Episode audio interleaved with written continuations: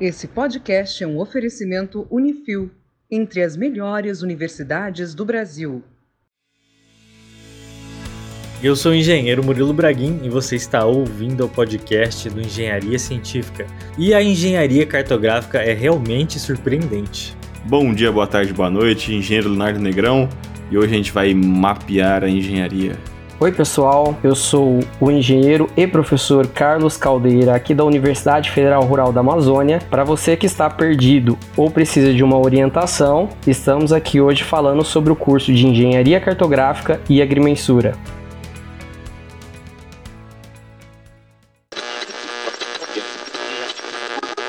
Basta olhar um mapa para conhecer um pouco da importância do trabalho dos engenheiros cartógrafos. São eles os responsáveis por mapear o território brasileiro. Eles observam, anotam, registram informações sobre a superfície terrestre a partir de dados de sistemas sensores aéreos, marítimos, fluviais ou mesmo orbitais. A partir daí, os engenheiros cartógrafos cruzam todas as informações e as transformam em mapas, coordenadas, mosaicos e modelos de análise. Eles representam graficamente as informações coletadas, como áreas, distâncias e ângulos. Também registram fenômenos naturais que acontecem na superfície em mapas produzidos digitalmente.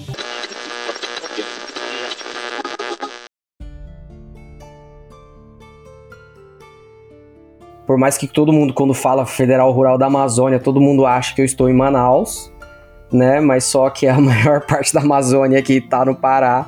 Então eu estou em Belém do Pará. Sou formado em engenharia cartográfica pela Unesp de Presidente Prudente. Fiz o meu mestrado também na, na Unesp de Presidente Prudente, no, no programa de pós-graduação em Ciências Cartográficas. Atualmente estou fazendo doutorado aqui em Belém do Pará, na Universidade Federal do Pará, em Geologia e Geoquímica, né? E sou professor aqui na universidade desde 2016. Também faço parte da vice-presidência da, da área de fotogrametria da Sociedade Brasileira de Cartografia. Então, atuo mais nessas áreas de mapeamento em geral, através de fotografias aéreas com a fotogrametria e também com imagens de satélite com sensoramento remoto. Essa é a minha área mais de atuação. E como é que você escolheu a engenharia cartográfica? Poxa, cara, engenharia cartográfica, ó, na época em que eu fiz o curso, que eu me formei em 2013, só tinha seis cursos no Brasil todo de engenharia cartográfica. É um curso em Curitiba, um curso em Rio Grande do Sul, Uh, um curso em São Paulo, que é na Unesp, dois cursos no Rio de Janeiro e um curso na Federal de Pernambuco. Então, eram seis cursos e os seis cursos em universidades públicas, até mesmo porque a engenharia cartográfica e agrimensura não é muito conhecido no Brasil. E eu fui conhecido porque eu sou da cidade de Pirapozinho, São Paulo, interior de São Paulo. Inclusive, eu também sou de lá. É porque é muito grande, então muita gente vem de lá. Tem 100 pessoas na cidade. Tem 100 pessoas na cidade e ainda a gente repete de vez em quando a contagem das pessoas para que possa aumentar, né? São 27 mil habitantes aproximadamente, né? Nunca sai disso daí, desde quando eu era criança o pessoal fala que tem 27 mil habitantes. então, toda vez que eu vou ver o censo, tem 20, 27 mil habitantes. Eu acho que o IBGE esqueceu da gente lá de, de recontar, ou às vezes recontaram e deu menos, né? E acharam, ficaram com dó e continua com 27 mil habitantes. Eles não estão achando no mapa, né? Passaram direto, né? E olha que tem cidades menores, né? Ao redor lá ainda de Pirapozinho. Pirapozinho ainda é considerada a grande cidade ali, né? Cidade joia. Qual que é o então, nome do distrito de Pirapozinho lá? Itororó. Pirapozinho é tão importante que tem um distrito. Então, é, vocês estão de brincadeira. Fica aí aproximadamente 55 km de Pirapozinho, né? Mas tem o distrito. E... É verdade. Como? Como isso é possível no mapa é, o distrito ser tão então, distante? Exatamente, é ligado por um, por um córrego. É ligado então, é bem, pela é... estrada apenas. bem complicado, mas aí nós estamos aí, né? E aí a engenharia que tinha na universidade pública mais perto da minha cidade, que eu não teria condições de me bancar numa outra cidade, seria Presidente Prudente ali mesmo, seria na Unesp, que é a universidade pública ali de, de Prudente. Eu vi que lá na Unesp tinha engenharia ambiental e engenharia cartográfica, só que ambiental na época, pesquisei um pouquinho, não achei muito interessante para mim, para minha formação, né? Hoje, como professor aqui da universidade, todo mundo que entra se entrar aí 50 alunos, eu posso dizer aí que uns 47 fala que não foi a primeira opção. Justamente porque não é um curso muito bem conhecido é, no Brasil. Então foi assim que eu cheguei até a engenharia cartográfica. Então, é até uma novidade para mim. Eu nunca conheci um engenheiro cartógrafo. E tenho até dúvidas de como funciona o curso, porque engenharia civil, que eu e o Léo somos formados, é mais claro, assim, no sentido, olha, a gente vai construir um prédio. É mais concreto, né, Murilo? muito, muito mais concreto. A gente vai trabalhar com rodovia, saneamento, sabe? Esse tipo de coisa. Apesar de que nem eu nem o Léo trabalhamos nisso e muito provavelmente 90% dos nossos ouvintes que são engenheiros não trabalham com engenharia, né? engenharia forma seres humanos. É. é. Alguns, infelizmente, vão estar ouvindo o podcast no Uber, né? Até que o pessoal brinca Verdade. bastante. Se você é engenheiro, trabalha no Uber, dá um alô pra gente lá no Instagram. Exatamente, estamos aqui. Mas, ô Carlos, eu pergunto para você, quais são os campos de trabalho de um engenheiro cartógrafo? Bom, o campo de trabalho em engenharia cartográfica, primeiramente a gente já fica feliz por ter o trabalho, né? E isso eu digo por quê? Por ter pouco curso no Brasil, na verdade a gente está falando não só de engenharia cartográfica, engenharia cartográfica e agrimensura. Igual eu falei para vocês, existia seis cursos no Brasil de engenharia cartográfica e existia mais ou menos um pouco menos de 20 cursos aí de, do Brasil de engenharia de agrimensura. Só que engenharia cartográfica e engenharia de agrimensura é muito similar, entendeu? eles basicamente tinham quase a mesma emenda. E como tá muito pouco, a gente formava muito pouco no mercado. Então, resolveram unir os dois cursos para se tornar um só e ganhar um pouco mais de força no mercado. Por quê? O engenheiro cartógrafo ele pode estar tá atuando, só o cartógrafo no caso. Ele trabalha mais com mapeamento em geral. O trabalho dele é fazer mapeamento de superfícies. Então, nesse, nesse sentido, não se limitaria apenas a uma superfície conhecida. Poderia trabalhar com áreas virtuais, jogos e tudo mais, também está bastante é, relacionado com o trabalho que é estudado pelo engenheiro cartógrafo demarcação de áreas de conservação, demarcação de áreas indígenas. Muitas vezes esses, nossas equipes são deslocadas para esse tipo de, de, de, trabalho, que é muito importante. Temos um projeto grande sendo desenvolvido já há algum tempo e tem continuado, que é o, o projeto de mapeamento da região amazônica em áreas que nunca antes foram mapeadas em determinadas escalas. Então, com determinadas tecnologias novas, é, geradas por imagem, por sensores de radar, nós estamos fazendo esse mapeamento da região amazônica. Todo tipo de mapa que você pensar, a gente está trabalhando. Quais são os tipos de mapa? Por exemplo, mapa que você utiliza hoje no carro, né, um mapa de navegação. Aquela base lá por trás, ele é feito por um engenheiro cartógrafo. Se você olhar o Google Earth, que vai ter ali ah, tantas as imagens quanto aquele mapeamento, onde você consegue traçar medidas sobre aquela imagem e aquela medida realmente ela é real, equivalente ao terreno, equivalente a ao que você vai medir, você vai utilizar, então aquilo tem todo um tratamento por trás, entendeu? Tem todas as suas formulações para desconsiderar muita coisa, porque a gente não trabalha aí com a Terra plana, a gente trabalha realmente com, com a Terra não sendo plana, né? É, mas isso, isso, é uma pergunta que vai vir ainda, tá? É, decepcionando alguns ouvintes, né? a, a gente não trabalha com a Terra plana. Eu acho que o nosso podcast é o mais terraplanista de todos, porque a gente sempre, em todo podcast, a gente fala, fala que a Terra plana. é esférica. estamos, estamos aqui para quebrar, então, e deixar esse pessoal da Terra plana um pouco bravo, né? Sim, não pouco não, bastante. É, bastante, mas não tem problema. A gente dá um mapa para eles, o mapa é plano, então eles ficam felizes, é, né? Exatamente. É, o que fica por trás mesmo é só não entrar no curso de engenharia cartográfica e agrimensura que vai continuar achando que a Terra é plana. Nossa, isso que eu fiquei pensando. Talvez o filtro para entrar num curso desse é você ter lá no, no cadastro. Você acredita que a Terra é plana é. ou esférica. Né? Na verdade é esférica, né? Que seja. Aí uhum. o cara escreve terra plana tá fora, já não passou no vestibular, né? Exatamente.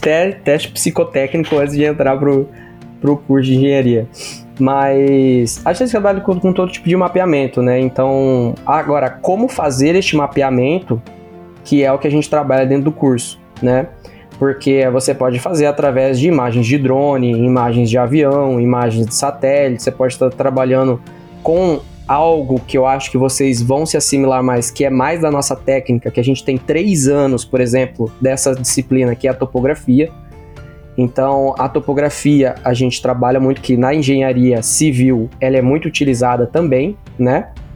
Para vocês que são engenheiros civis, vocês sabem o quanto é importante vocês saberem a modelagem do terreno para vocês poderem construir qualquer coisa em cima, estrada, né, fazer qualquer tipo de rodovia, qualquer tipo.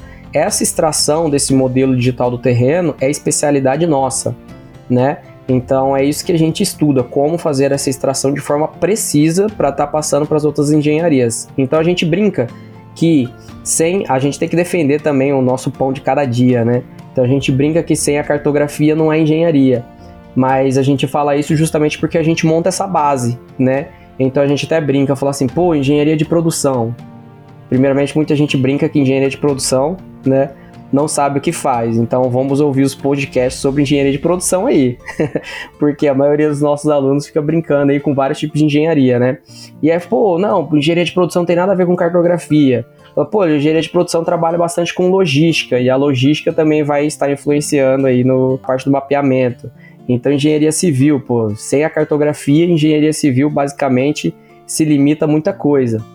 Então, a gente brinca que a engenharia cartográfica ela forma a base para as outras engenharias, que é o que? É você conhecer o relevo terrestre. Né? Então, a gente faz esse mapeamento do relevo terrestre, passando tudo isso que está tridimensional para algo plano que é o mapa.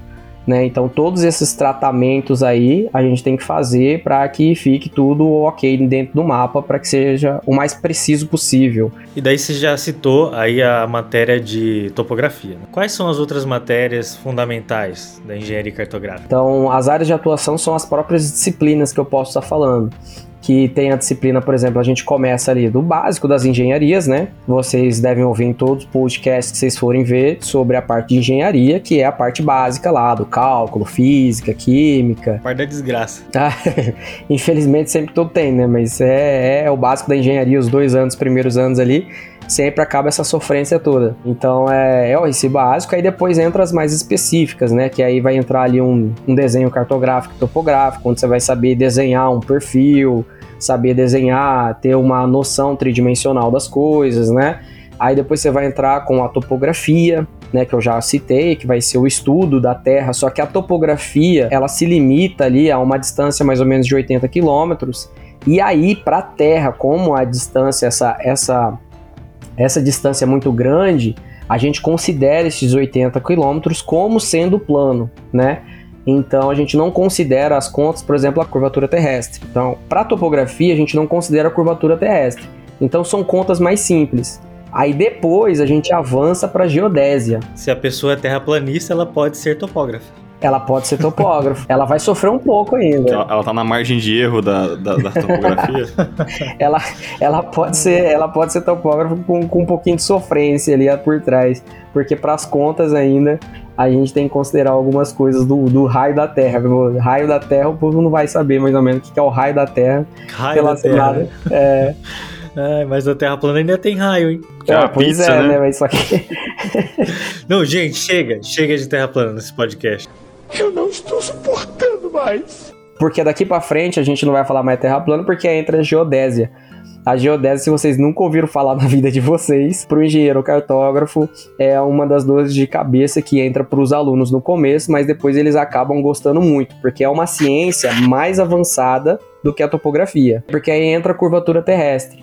E aí você entra o modelo tridimensional da Terra. Aí você vai ter que considerar, por exemplo, a gente trabalha com gravidade para que a gente possa considerar a altitude terrestre. Então, quando vocês ouvem falar lá, ah, lá no México tem altas altitudes, lá no Chile tem altas altitudes, essa altitude ela é calculada através da gravimetria, entendeu?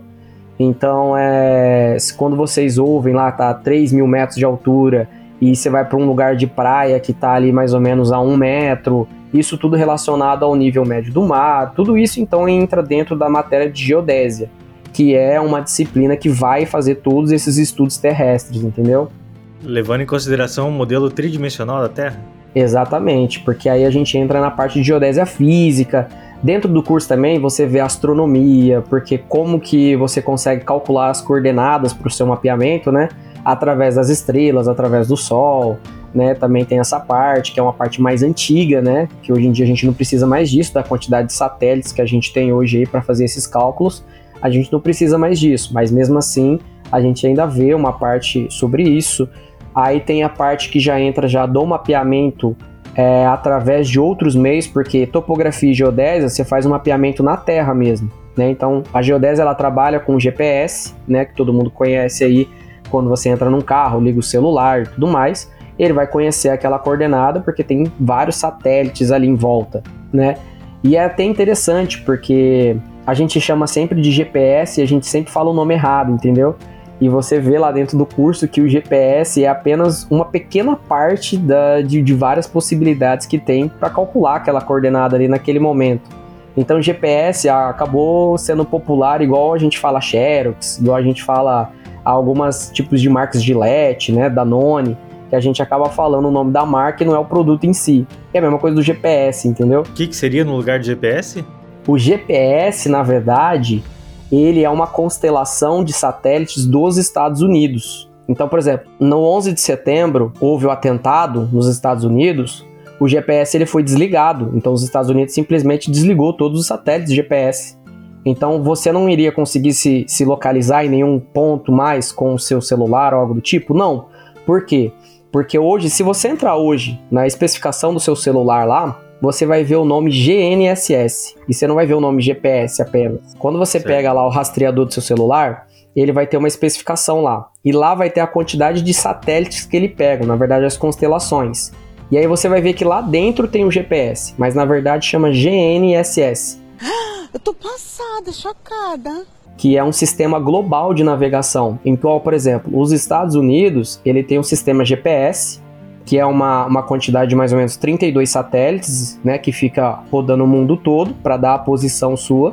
E aí o, os Estados Unidos tem a constelação dela, a Rússia tem a constelação dela, a União Europeia tem a constelação dela, a Índia tem a constelação dela. Então, assim, são várias constelações que o seu receptor lá, né? No caso, o seu receptor, a gente chama de GPS, mas na verdade é só um receptor de dados, ele vai conseguir calcular sua posição através de todos esses satélites, não somente do GPS, entendeu? Então, geralmente a gente só chama GPS, mas na verdade mesmo, o correto é o GNSS, porque o GPS é somente uma constelação de tipo de coletas de coordenadas aí, que é o que a gente trabalha na geodésia, entendeu? Meu Deus! Tô vendo pela primeira vez. Eu nunca mais vou conseguir falar GPS, cara. Verdade, cara. Agora mudou tudo pra mim. A gente falou errado até então nos podcasts anteriores, viu, Léo? É, é normal, é normal. A gente, de vez em quando, dentro do curso, a gente acaba falando GPS também, mas é porque é popular, né? É muito difícil você chegar num lugar e falar, pô, tira uma cópia aí pra mim ah, vai lá, né, compra, compra uma lâmina de barbear para mim, né? É muito difícil. geralmente o pessoal vai lá e fala geralmente palha os nomes. É, exatamente, palha de aço, tudo isso daí. Um hastes plásticas com pontas de algodão. esse é o pior, né? Foi esse é o pior. Eu vou censurar, mas terraplanistas, velho. Porque aqui, ó, geodésia, olha, olha a matéria, gente. Pelo amor de Deus. Entra gravidade, entra tudo, entra a forma da Terra. Então, cara. Não, mas, mas, agora é uma pergunta que, que eu gosto. Essa parte que eu gosto. Você, como engenheiro cartográfico, terraplanista eles têm desculpa pra tudo, né? O que, que eles falam sobre quando você fala assim, não, mas tem a matéria que chama geodésia, que, tipo, leva em. Tipo, conta a curvatura da Terra. Eu estou no limite, Brasil. É, a gente não viu ainda ninguém nos questionando sobre isso. Até mesmo porque na hora que você coloca no papel, é difícil eles questionarem. A gente até brinca que isso acaba é, é algo só para chamar um pouco mais a atenção do que realmente algo científico, né? Porque por mais que esteja, esteja o grupo, representantes, a gente viu aí, eu acho que se eu não me engano, no The Noite lá do Danilo Gentili, representantes oficiais falando cada. Pô, falando muito abobrinha, cara. É, é, muito complicado, não tem como. Pô, há 1600 anos antes de Cristo, um cara lá chamado Erastótenes, ele já estava descobrindo o tamanho do raio da Terra, cara, através de, de, de simplesmente astronomia, cálculos de trigonometria. Uma das façanhas gregas mais incríveis foi o cálculo da circunferência da Terra realizado por Eratóstenes. Ele era bibliotecário-chefe da Biblioteca de Alexandria. Lá, ele encontrou indicações em um velho papiro de que ao meio-dia de cada 21 de junho em Assuã, uma vareta fincada verticalmente no chão não produzia sombra. O mesmo não ocorria em Alexandria, que ficava a 800 quilômetros de Assuã. Logo, Eratóstenes pensou que se a Terra fosse plana, as sombras das varetas teriam de ser iguais. Quanto maior fosse a curva da Terra, maior seria a diferença entre o comprimento das sombras. É. A segunda coisa que eu queria falar é, eu acho que tô, com toda essa tecnologia de satélites, perdeu-se o charme da coisa. Vocês usaram, por acaso, sextantes na faculdade?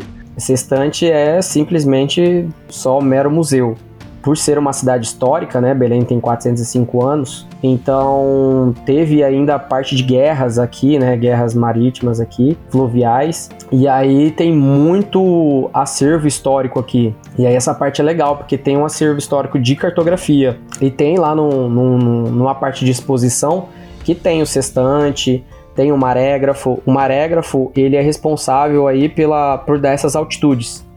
Então, se falar assim, ah, Igual, por exemplo, lá em Pirapozinho, Presidente Prudente, né? É, tem mais ou menos 450 metros de altitude. Então esses cálculos eles vêm lá do marégrafo, que tem uma origem no Brasil, que é lá em Santa Catarina. Então lá tem um marégrafo oficial. E aí tem os marégrafos antigos que eles usavam na época, que ele leva em consideração esses cálculos de altitude aí. Tem o sextante, né, que calculavam aí as, as coordenadas planas. E aí é assim, cara. É, a gente não utiliza mais, o teodolito ainda é bem pouco, né? Hoje em dia é somente para apresentação mesmo. Cada dia mais vai, vai, vai perdendo um pouquinho isso daí, né? Então a fotogrametria, por exemplo, que é um outro ramo da engenharia cartográfica, que é uma através de fotografias aéreas, seja de drones, seja de aviões, né? Seja terrestre também. Igual se vocês entrarem no Street View, vocês conseguem ver as fachadas. Aquele carro do Google do Street View que passa na rua ali fazendo aquele monte de fotografia 360, é um tratamento de fotogrametria. Hoje em dia, utiliza-se a fotogrametria para fazer qualquer tipo de reconstrução 3D. Então, basicamente, a fotogrametria, você tem várias técnicas, obviamente, que você tem que fazer com as fotos, para que você consiga, através de no mínimo duas fotografias, você gerar um modelo tridimensional. Então, por exemplo, se eu pegar uma câmera aqui e fotografar de forma correta um objeto, eu consigo, através de softwares específicos, gerar aquele modelo 3D e imprimir numa impressora, por exemplo. Então, isso a gente faz na universidade também. Então a gente gera com imagens de drone todo o modelo da Terra, seja ele terrestre, né, ou seja toda a superfície ali, e depois imprime. Então dá para imprimir Sim. os prédios, dá para imprimir todo o modelo do terreno, né, fazer as curvas de nível e fazer, por exemplo, uma impressão tátil para cartografia é, inclusiva. Então a gente também trabalha com isso, né, a cartografia inclusiva para deficientes visuais né, para deficientes auditivos. E quando fala de deficientes visuais, não são somente as pessoas cegas, né, mas aquelas que têm um grau elevado de visão também prejudicado, consegue ter, através da cartografia tátil, dessa impressão do relevo, reconhecer o terreno, reconhecer as curvas de nível, né? Tem a parte do sensoramento remoto, que a gente trabalha com imagem de satélite, né, para fazer esse mapeamento. E aí vai, cara, infinitas opções aí de mapeamento, que eu igual falei para você. A gente também trabalha muito com programação. Não sei se na engenharia civil vocês trabalham bastante com a parte de programação. Até mesmo porque a gente trabalha com o SIG, que é um sistema de banco de dados. Então a, a prefeitura é muito vinculada ao nosso curso. Porque, por exemplo, a gente faz todo o mapeamento da cidade e aí depois a gente vai como se fosse desenhando essas casas, né? Que a gente fala o termo de vetorizar ou restituir, mas é como se fosse desenhando essas casas e passando para dentro de um banco de dados. E aí, por exemplo, cria-se um software. Aí, ah, eu clico lá na casa do Léo ou do Murilo e aí vai, vai aparecer para mim todas as informações, como por exemplo a fachada da casa, quem mora ali, né, para cálculo de IPTU, todas essas coisas assim a gente trabalha. Sabe que eu fiquei com uma pergunta na cabeça que era o seguinte: parece que tudo já foi mapeado. Pois é. Vamos dizer assim, ah, você tem lá o Google Maps, Google Earth, tem até o Google Mars hoje em dia uhum. mapa 3D até da, de Marte. Pois e é. E daí eu fico me perguntando, né? Quais mapas faltam ainda é. existir? Assim, na verdade, na Amazônia é uma das maiores áreas que a gente tem com vazios cartográficos. Esse vazio cartográfico é onde certo. não existe mapeamento, entendeu?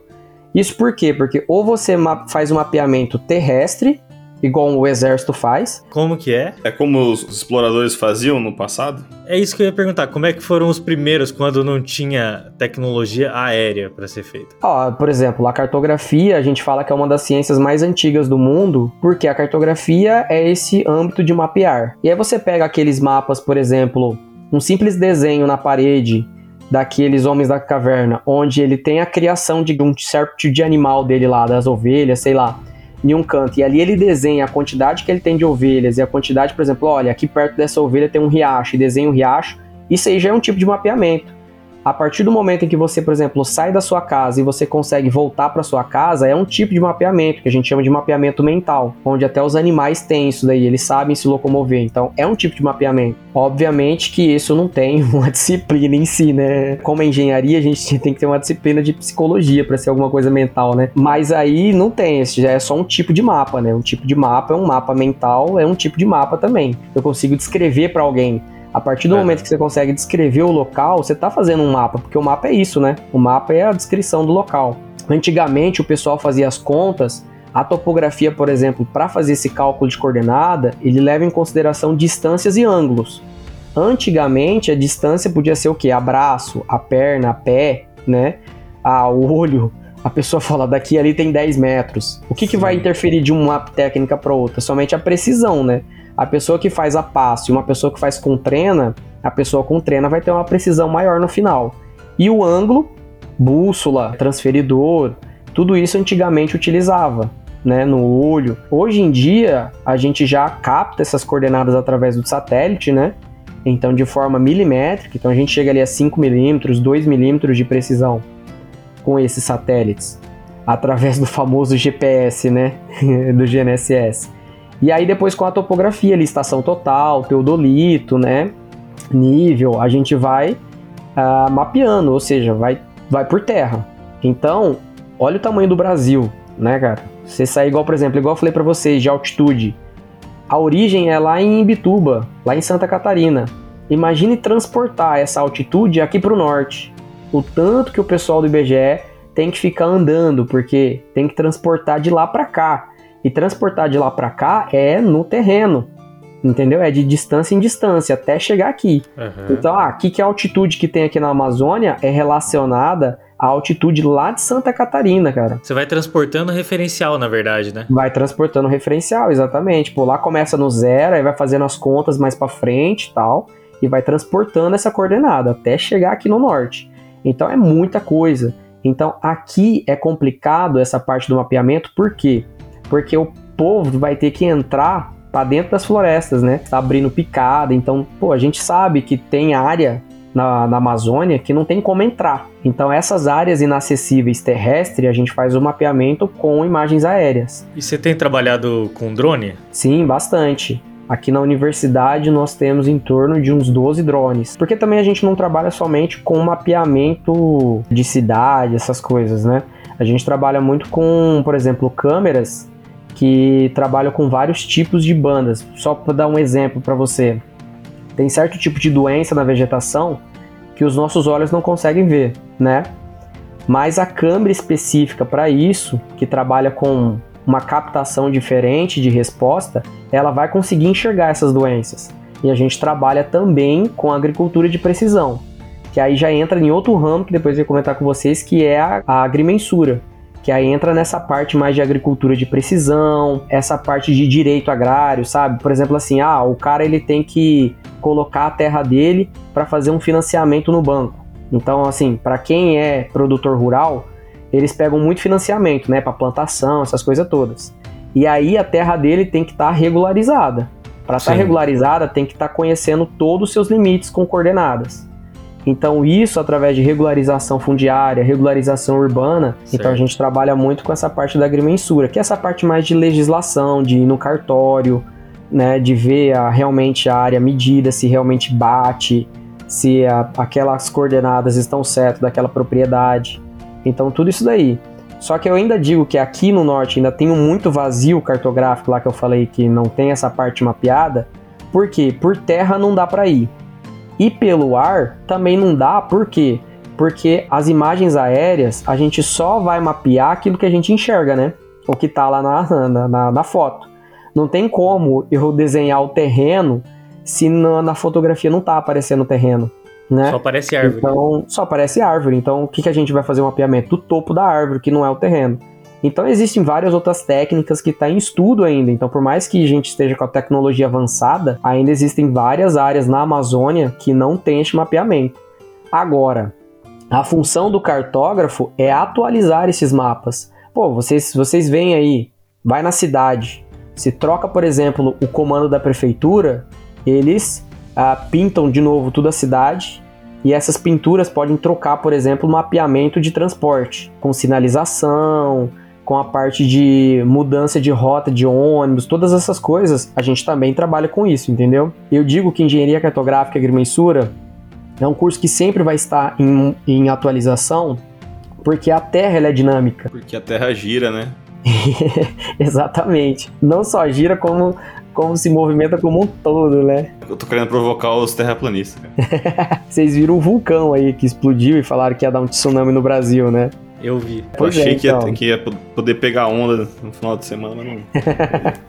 Mas isso aí não foi é, só sensacionalismo? Foi, não, não. Para chegar o tsunami no Brasil aqui, ia ser um caso extremo dos extremos, ou seja, se além da explosão ainda causasse um terremoto lá no meio do mar, né? Então é. é e a ilha é perto da Europa, não é? Que pois é, então, é por isso mesmo. Eu fiquei, é... fiquei, pensando, se vai chegar um tsunami no Brasil, vai inundar a Europa inteira. Tá muito Sim, mais perto, era, tá uma, era uma das possibilidades lá, né? Eu acho que eles corriam mais o risco lá Europa e África do que o Brasil mesmo. Aqui, é, aqui o pessoal ia pegar onda.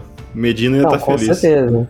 Aqui eles iam zombado disso, né? É, a gente até brinca lá em Belém que tem um mercado que funciona 24 horas que ele não fecha para nada, nem feriado, nem nada. O pessoal já encheu de meme, de figurinha, falando que o mercado ele ia continuar funcionando em caso de tsunami, né? Pra ficar tranquilo. O que o brasileiro sabe fazer é meme. É meme, verdade. Não, é. E é isso, cara. Então, tipo, a explosão de um vulcão, a gente já vê que a Terra tem um movimento. A cartografia ela trabalhou bastante, só para vocês terem essa curiosidade, lá no Chile, é, que não é tão recentemente assim, mas dos casos extremos é um dos mais recentes que teve uh, um terremoto muito grande, que até uns, uns mineradores ficaram presos, não sei se vocês lembram. Lá modificou algumas estações fixas de referência. Eu lembro, isso aí foi famoso. Sim, foi famoso. Aí lá a cartografia teve que trabalhar porque alguns marcos que a gente chama que é que tem referência fixa no mundo todo, eles se movimentaram.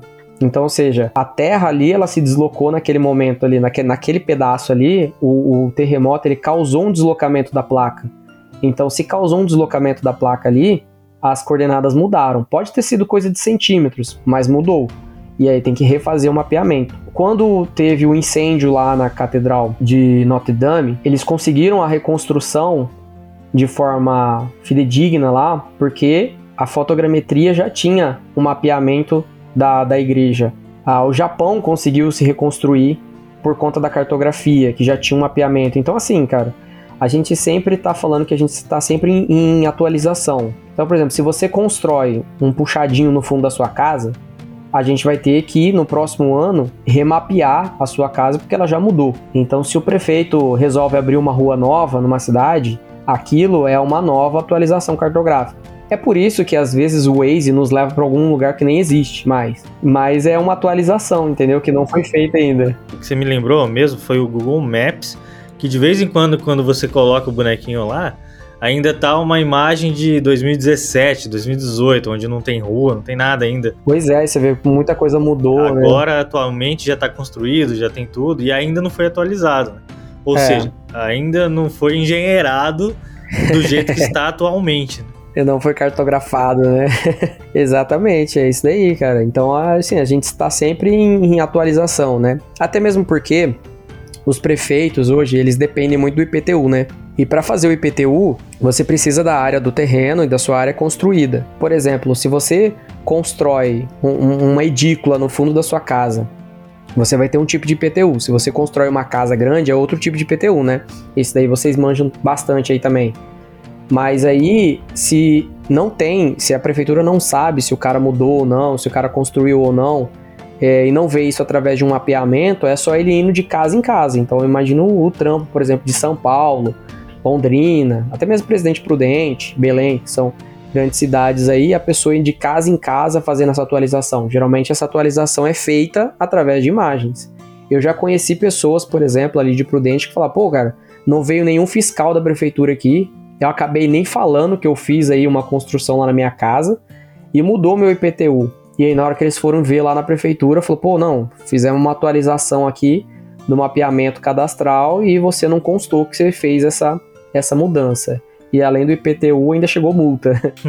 Sim. Eu e o Léo trabalhamos num, num, negócio assim já, de Sim. acompanhamento, de entrar nas casas, a gente tinha uma planta e entrava lá para ver se o cara tinha construído uma edícula no fundo, ou se, mesmo se tinha construído a casa em si, né? Então a gente fazia essa atualização na mão aqui em Londrina, na época da faculdade, andando de casa em casa, pra você ver. Uhum. pois é, então, aí vocês viram quanto que é difícil, né? Aí o que, que eles fazem hoje? Fazem o mapeamento e aonde tem mudança, aí eles vão pontualmente na casa, entendeu? Ou pode-se fazer também o cálculo através das fotografias mesmo, porque a gente faz todo o tratamento, não é simplesmente bater a foto, entendeu? Tem muito tratamento aí por trás para poder sobrevoar, fotografar e tudo mais. Então tem, tem muito nicho aí para que a gente possa estar tá atuando. É, mas lá em Presidente Prudente tem muito caso de dengue por lá. E aí o que que acontece? Fizeram um mapeamento, olha que bacana. Fizeram um mapeamento com imagem de drone e nas imagens eles detectaram onde que estavam as caixas d'água abertas ou focos de água através de vários tratamentos de imagem que a gente consegue fazer, detectar somente é, corpos hídricos, né? No caso, qualquer poça d'água já iria aparecer na imagem em tratamento específico. E aí um drone específico para isso iria levar até lá naquele poça d'água e descarregar uma pílula lá dentro para matar, né? Se, obviamente que não sabia se lá tinha ovo de dengue ou não, mas para se prevenir. E isso foi feito um estudo com a Unesp lá de Prudente e viram que diminuiu muito os casos de dengue depois que a prefeitura fez esse, esse investimento aí nesse projeto. Mas o drone ia e dropava um matador de mosquito? Parava lá em cima e aí o drone soltava uma pílula né? Uma pílula, um Cara, comprimido, é né? Isso. Um comprimido para dissolver na água. Meu Deus, não sabia disso aí não. Que aí é, acho que é tipo um algo de cloreto, alguma coisa assim, né? Que deve matar o, os ovos. Óbvio que tem muita coisa que não dava para aparecer, que não tinha como, né? Então se tinha alguma coisa, por exemplo, embaixo da árvore, embaixo de alguma coisa assim que acumulava água, mas não dava para ver na imagem, infelizmente não dava. Mas foi possível fazer isso daí, foi uma coisa muito interessante. Isso parece aquelas histórias de tia que fala assim: ah, nossa, veio um drone aqui, não sei o que, fotografou toda a minha casa. Pô, cara, eu não, eu não sei aí na cidade de vocês, mas aqui em Belém, por exemplo, já tem prédios que já estão com a propaganda de que já vai ter um drone porto, né? que vai ter aqui para entregas e tal, por mais que eu acho que ainda está um pouco longe nessa realidade de entregas aí, porque não sei se no Brasil funciona, porque eu não sei se o drone iria voltar para pessoa. verdade, isso é verdade. Sim, talvez importante. Não.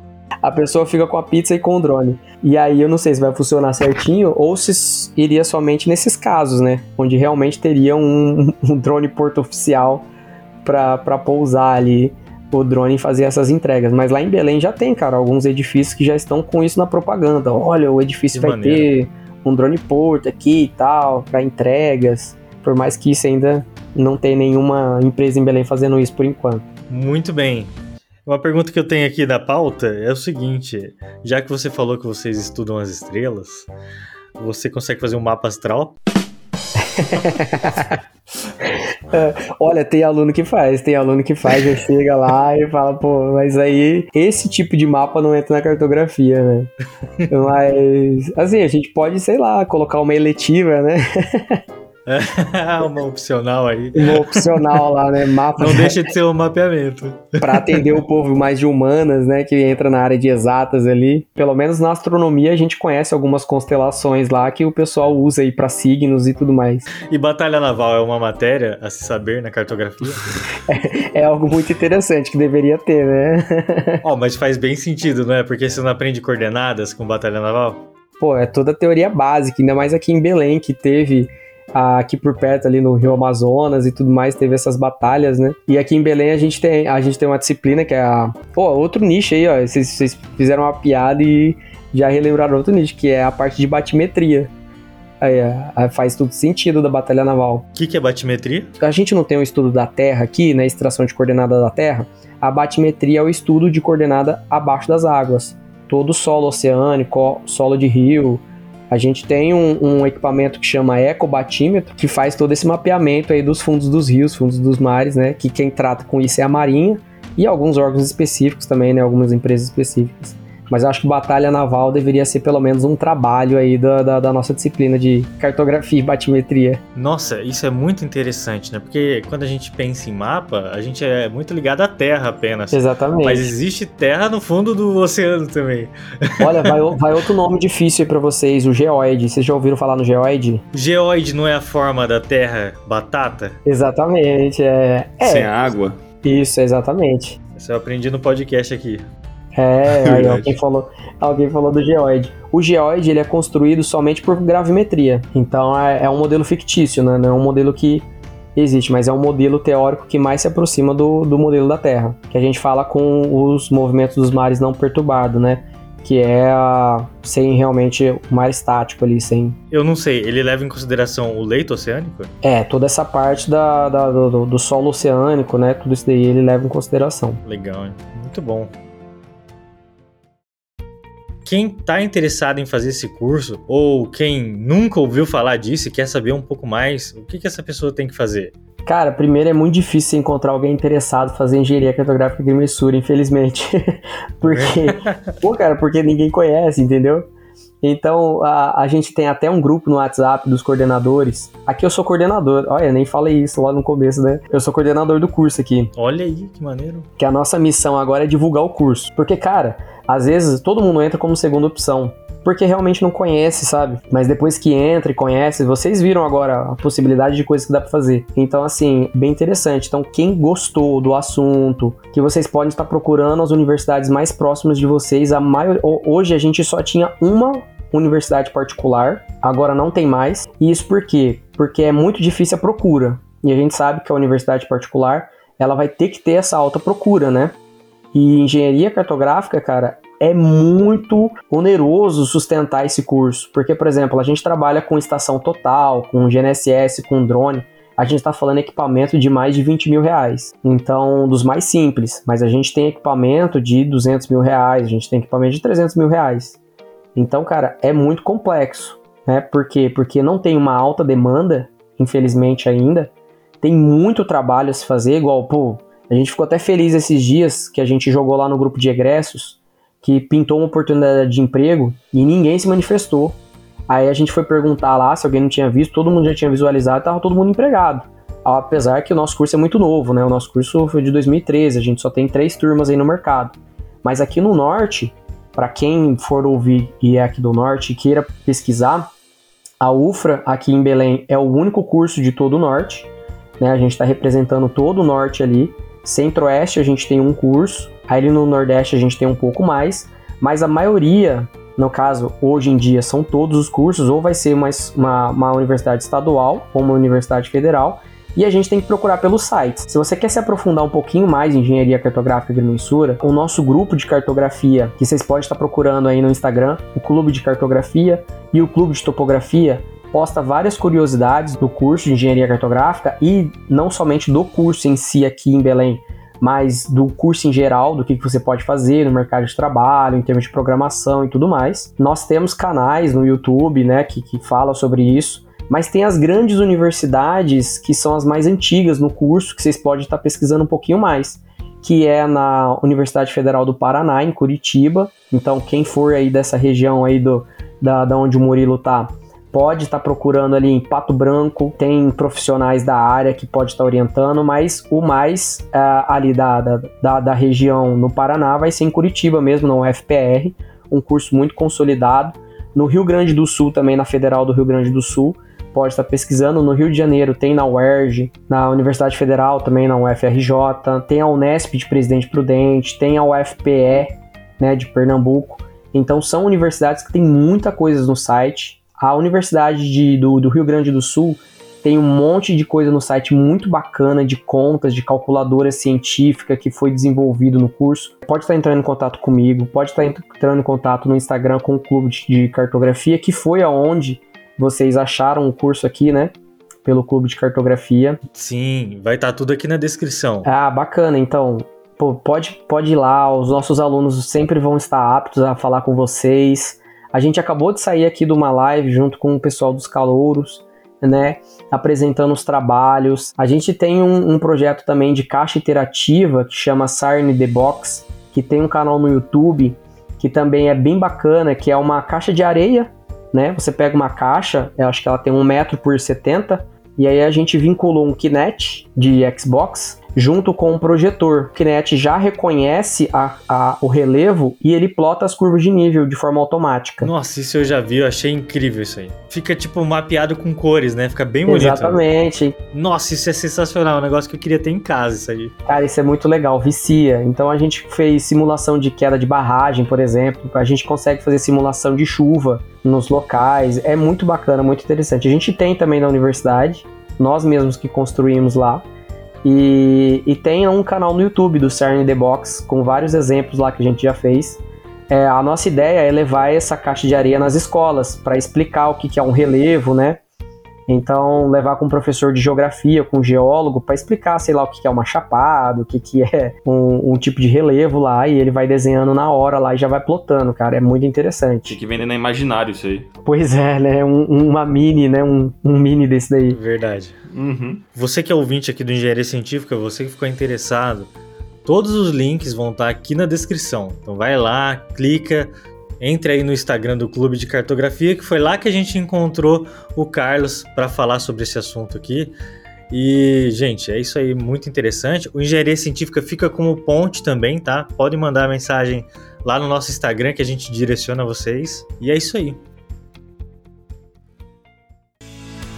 E você que é ouvinte aqui do Engenharia Científica, você que gosta do nosso conteúdo, você pode seguir a gente lá no nosso Instagram, engenharia.científica. Converse com a gente, mande sugestões de pauta, ou venha gravar conosco através da sua empresa ou mostrando a sua pesquisa acadêmica. Todos são bem-vindos no Engenharia Científica, um podcast para falar de engenharia com propriedade, bom humor e muita irreverência. Então é isso, pessoal. Muito obrigado e até a próxima.